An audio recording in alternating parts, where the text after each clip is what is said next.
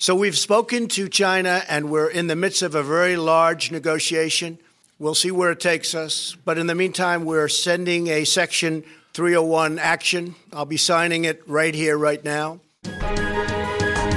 Das Handelsblatt Morning Briefing von Hans-Jürgen Jakobs. Guten Morgen allerseits. Ich weiß nicht, ob es Ihnen aufgefallen ist, aber wir hatten ein paar Donald Trump-freie Tage. Damit ist es heute vorbei. Unter anderem, weil sich America First als China Last herausstellt. Das vom US-Präsidenten groß angekündigte Schutzzollprogramm erweist sich als Anti-China-Kriegserklärung. Was soll es auch anderes bedeuten, wenn 1300 Produktlinien aus der Volksrepublik betroffen sind und chinesische Exporteure 60 Milliarden Dollar jährlich zahlen sollen? Sonderabgaben für Stahl und Aluminium kommen noch hinzu. Zur Machtdemonstration aller White House gehört das Wohlgefallen am Katzbuckeln etlicher Staaten, das es zu belohnen gilt. Für Kanada, Mexiko, Argentinien, Brasilien, Südkorea und die EU greifen bis auf weiteres Ausnahmen von Trumps Diktat des Protektionismus. Die Mauer steht nicht in Mexiko, sondern im Außenhandel. In den Nachrichtensendungen von Fox News und bei Breitbart News wird das gut ankommen. Eine ganz andere Frage ist, welche Gefahren Trumps ökonomisches Tourette-Syndrom auslöst. Viele westliche Konzerne verdienen trotz aller Restriktionen gut in China, darunter Agrarriesen und Boeing aus Seattle. Und ganz nebenbei beruhen auch Apples Megagewinne auf Niedrigstproduktionskosten in chinesischen Fabriken von Foxconn und Pegatron. Wenig ist in diesen ersten Stunden nach der Attacke auf Peking davon die Rede, dass die hochverschuldeten Amerikaner seit Jahren über ihre Verhältnisse leben und dies von China bezahlt wird. Die Kommunisten spielen ihre Rolle als Hauptabnehmer der Staatsanleihen aus dem Mutterland des Kapitalismus. Wer hier einen Handelskrieg anzettelt, wird es am Ende am Geld spüren. Börsianer haben dafür ein Gespür. Der Dow Jones fiel um 700 Punkte.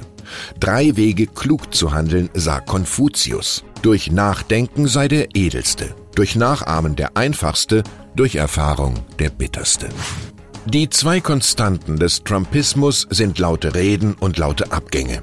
Die aktuellen Meldungen, Anwalt John Dowd demissioniert, weil der Präsident in den Russland-Ermittlungen entgegen dessen juristischen Rats aussagen will. Und schließlich General H.R. McMaster, schon der zweite nationale Sicherheitsberater. Er sieht nach nur 13 Monaten ein, dass militärische Disziplin im aktuellen Chaos der Macht eine Nullgröße ist. Jetzt kommt Hardliner John R. Bolton, einst Botschafter bei der UN. Was woanders Regierung ist, heißt in Washington Versuchsanordnung. Die Coca-Cola-Formel der digitalen Welt ist der Algorithmus. Er spielt alles individuell, ganz persönlich ein.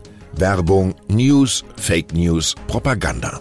Das Gespenst des Micro-Targeting lässt nun auch der durch den Facebook Cambridge Analytica-Fall aufgeschreckten Bundesregierung keine Ruhe. Wir wollen Algorithmen transparent machen, sagt Justizministerin Katharina Barley dem Handelsblatt. Mark Zuckerbergs Unternehmen habe die Tür zu seinem System selbst geöffnet, so die SPD-Politikerin weiter.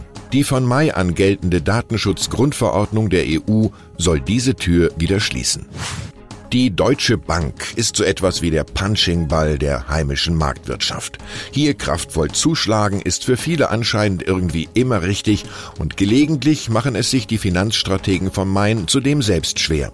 So überstrahlen jüngste Sturmmeldungen aus dem mit Boni gepemperten Investmentbanking die Gloria-Aktion dieses Freitags, den Börsengang der eigenen Vermögensverwaltung DWS. Die Deutschbanker beweisen mit 32,50 Euro pro Aktie Maß und Mitte, was nicht unbedingt Hausstandard ist. 1,4 Milliarden Euro Emissionserlöse können sie gleichwohl zum Schustern der Bilanz gut gebrauchen. Zum Schluss noch ein Verweis auf die derzeit so hochmodischen Heimatministerien. Die Causa Heimat kann politisch höchst toxisch sein. Der Bader Heino beispielsweise hat jetzt der ersten NRW-Heimatministerin eine LP mit den schönsten deutschen Heimat- und Vaterlandsliedern geschenkt, die jedoch auch im Liederbuch der SS zum Stammangebot gehörten. Heino ist nun im Kreuzfeuer der Politik. Besonders das Stück Der Gott der Eisen wachsen lässt dürfte im Heimatland der Kruppkanonen weniger gut ankommen. Ich wünsche Ihnen einen guten Start in das Wochenende.